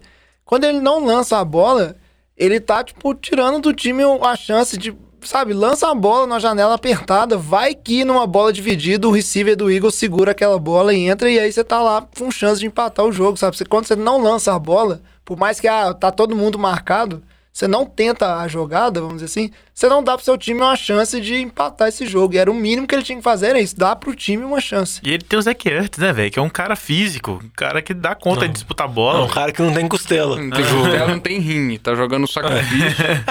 o, o jogo foi muito moroso porque os ataques. Os dois ataques estavam muito É, debilitados. Seattle não tem jogo Seattle corrido. não tinha jogo terrestre, correu muito mal com a bola. 19 Marcou jardas. 19 jardas em quantas carregadas? Acho que, que Foram tipo 17. 17 carregados, 16 carregados. Foi, foi muito mal no ataque. Nível Miami Dolphins. É, Miami Dolphins, Nível nossa, Carlos carregado. Bilage. Carlos Bilage. E, e o ataque do Eagles teve essa morosidade por quem tava conduzindo. Tiveram, E pelos um drop- alvos também. pelos alvos que, que a gente tem falado há várias semanas. Teve um drop grotesco do Miles Sanders numa jogada muito importante no final do jogo também.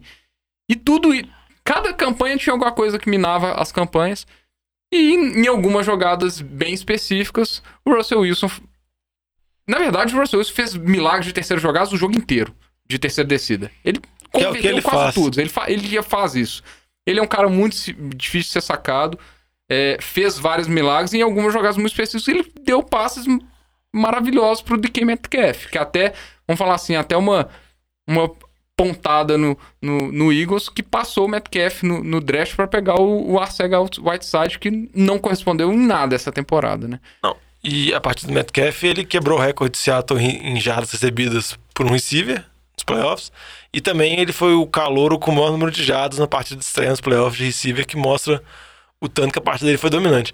Eu concordo com tudo que o Vitinho falou, eu acho que não dá pra fazer muita comparação com a situação do Eagles em outras temporadas, quando, por exemplo, jogou o Nick Foles, porque nessa semana teve a lesão durante o jogo, não teve tempo de preparação, e sem contar que, que era Josh McCall dando passe pra Greg Ward, Dallas Goddard, e correndo o Correndo Scott. com o Scott. Não, eu tava chegando em casa, isso eu vou, vou confidenciar. Eu abri o, o box score e eu vi que o Burnett tinha recebido um passe. Eu cheguei a pensar que era o DE. Que tinha sido alguma trick play. Eu falei, eu nunca vi esse cara na minha vida. Eu acho que o Eagles tá. É, o Barnett. Não, eu confundi o nome. Eu falei, não, o Eagles fez alguma loucura muito grande. Aí eu vi, não, que era um receiver aleatório. Mas eu acho que a temporada foi assolada por lesões, acho que realmente não tinha como. E Seattle eu acho muito engraçado, porque eu acho que Seattle se nivela pelo oponente, assim. Pelo que o oponente faz, Seattle tenta fazer um pouquinho acima. Se você põe muito ponto nele, aí o Russell Wilson fica louco e começa a meter ponto. Se você não faz nada, eles também, beleza, não vai fazer nada. E vai assim. É o necessário. Isso Só o aí. necessário. É o time do Seahawks é, passou né, nesse jogo aí. E aí, é aquele jogo aqui, né? O Seahawks não fez por onde é, um jogo bom, assim, no- de playoffs pra vencer, mas o Eagles fez menos ainda, toda a dificuldade. O time do Vitinho, inclusive, tem aqui benzer, porque tem até um lance que o Josh McCall dá um passe, e aí ele deu aquela fisgadinha ali na coxa Na bunda, atrás, né? na bunda, que ele claramente segura e fica pensando se é um velho mesmo jogando O na bola. conseguiu fisgar a nádega. Mas é isso, ô, Isso eu não. o, Miles Sanders teve um momento no jogo que parecia que ele ia se machucar também. é, tá- a coisa tá, né? O bruxo tá solto a- aí, precisando benzer esse time. An- Antes de esquecer, se você analisar o jo- jogo terrestre do Eagles, qualquer jogada para direita que tá sem os dois jogadores da linha ofensiva era tackle for loss e as jogadas pela esquerda funcionavam. Então o ataque tava bem unilateral, vamos falar assim. Então, bem complicado. Com isso, passou o Seattle Seahawks. E aí, agora, a gente tem que ir pro nosso bloco de encerramento e aproveitar para fazer uma prévia dos jogos do Divisional Round. Ô, galera, nós estamos fechando a cozinha. Vocês vão querer mais alguma coisa? E aí, pra começar, vamos falando na ordem aqui, né? O primeiro jogo, o jogo que abre a rodada no sábado ali, seis e, e- e pouco ali da noite, é o duelo entre o Minnesota Vikings e o San Francisco 49ers. Joguei em casa lá no 49ers. Eu falei agora, eu falei rodada passada, não, tem que passar o Vikings, que é o mais fácil. Mas agora eu fiquei com medo. Tô com medo do Alvin Cook correr 150 jardas.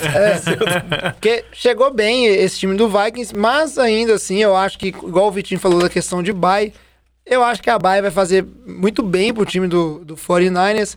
Os dois times não se enfrentaram na temporada, né? Então não, não tem repertório nenhum. E, vamos dizer assim, retrospectiva nenhum do- dos dois jogando um contra o outro nessa temporada. Mas espero um bom jogo, assim. O time do 49ers não tem nada pra fazer contra o time do Vikings, além do que vem fazendo a temporada inteira, que é aquele jogo, né? Estabelecer o jogo corrido, fazer play actions, explorar o Josh Kittle até não poder mais, né? Tentar fazer aquelas jogadas de. é, que você tenta fazer o time é, errar né, o lado da jogada, que o, o Shanahan gosta muito de fazer motions para um lado, e aí você faz um play action para o outro, e aí quando você vê o passe é para um receiver que está cruzando o campo para o lado contrário.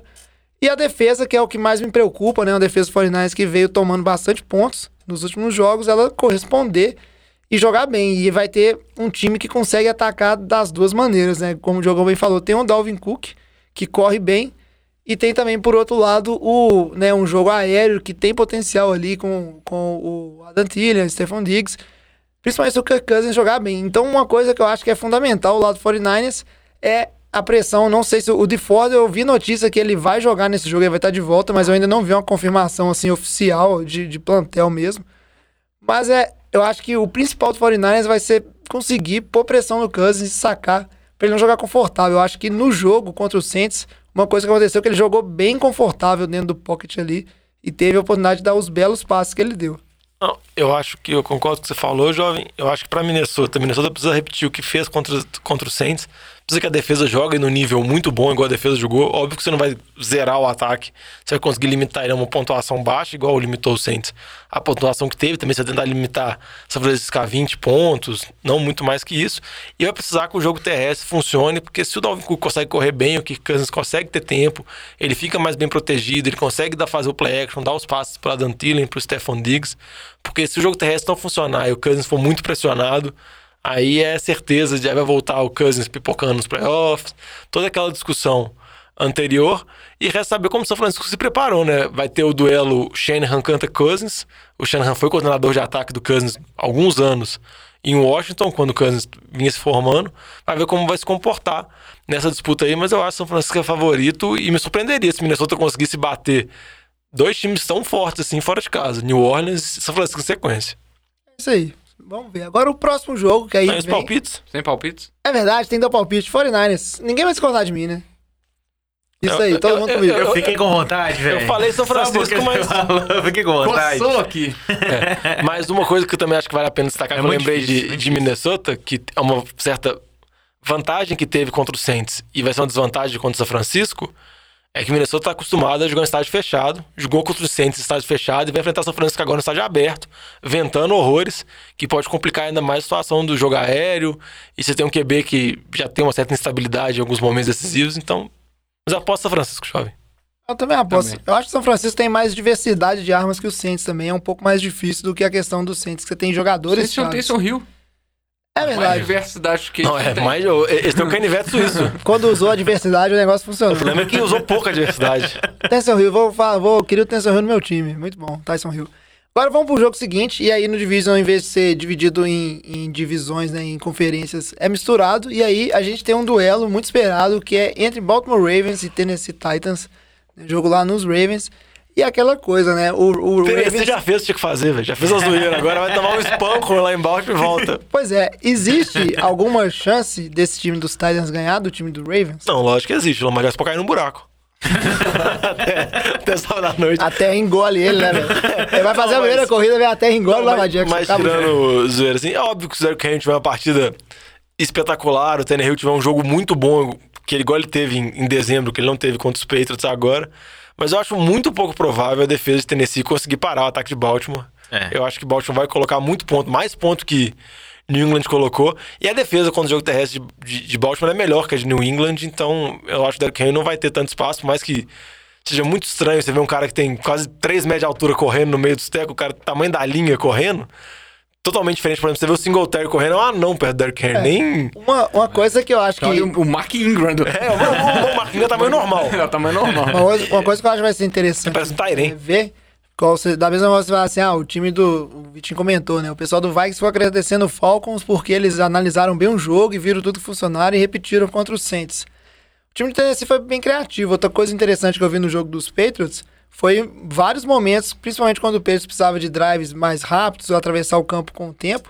O time do Titans deliberadamente colocava só dois homens na pressão, que não faziam pressão nenhuma, eles ficavam ali só cercando ali mais ou menos, e deixava todo mundo marcando o passe naquela, tipo assim, ó, seus receivers não são tão bons, nós vamos marcar mesmo, quero ver o Tom Brady achar um passe aqui. Então é um time criativo e vai ser curioso saber o que, que ele vai tentar tirar pra marcar o Lamar Jackson, que a gente sabe que o convencional. o convencional não funciona. vender o clown temporariamente.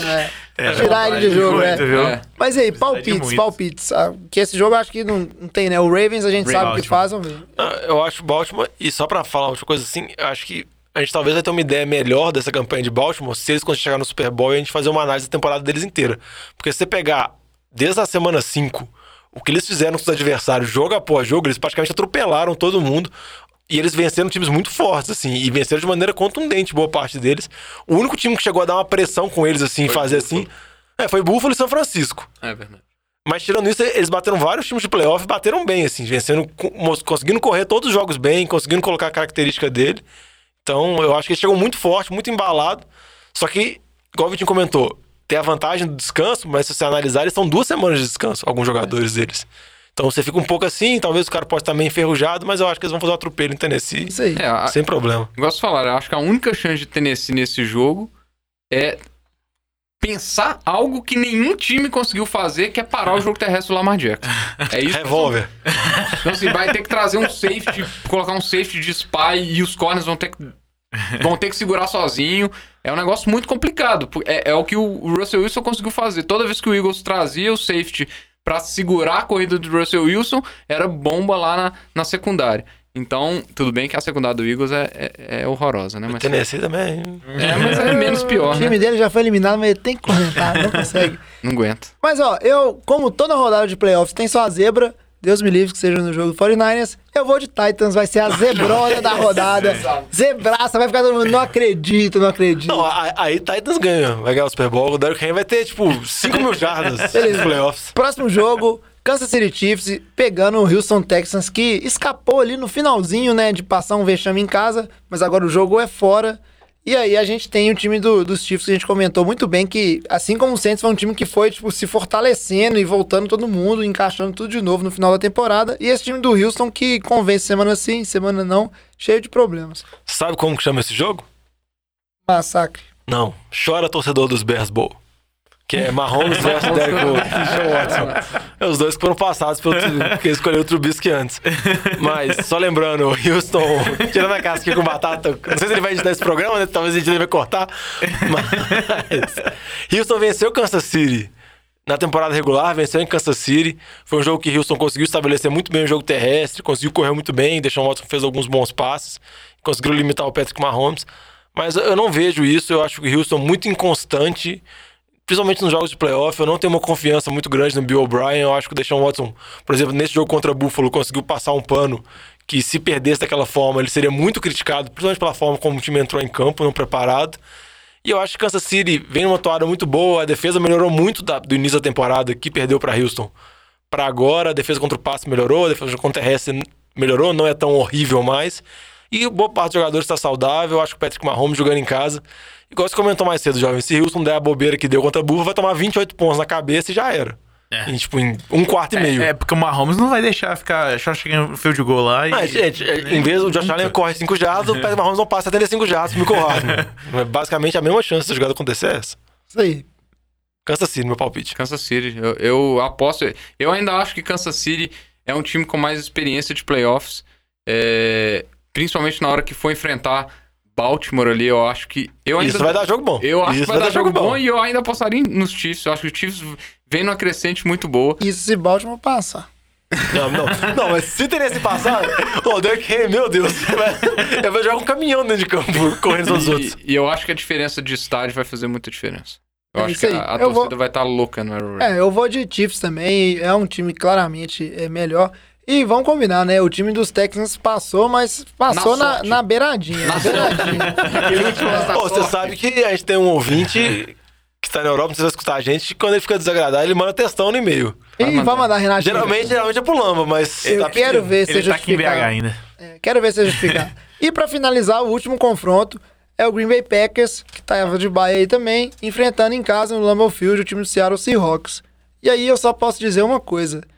Eu já dou meu palpite antecipado. Eu acho que da Green Bay. Já vai estar com medo do Russell Wilson na final. Tá, tá mesmo. Já vai estar com medo do Russell Wilson na final, gente. Não tô não, não tô não.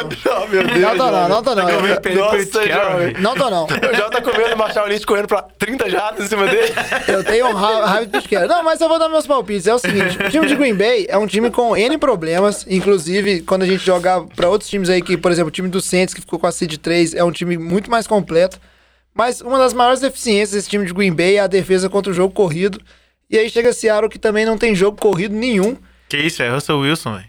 É, mas ainda assim, o Russell Wilson não dá pra ele ser o jogo corrido do time. Que inclusive a gente viu na, na, na partida contra o Eagles ali diversas vezes. Teve corridas dele que resultou em terceira descida, mas outras corridas que ele tentou fazer, ele não avançou tanto assim. Ele não é o, o Lamar Jackson da vida. Marshall Lynch. O Marshall Lynch correu cinco vezes pra sete E o jardas. TD, rapaz. É porque ele tava pertinho da, da, da goal line, aí limitou a jardas. Eu acho que é. Por mais que o Inclusive, Seattle, o TD mais comemorado. O time do Seahawks escapa no, é, vamos dizer assim, escapa no finalzinho ali. A não ser que aconteça igual o Eagles, que o, o Aaron Rodgers saia machucado desse jogo.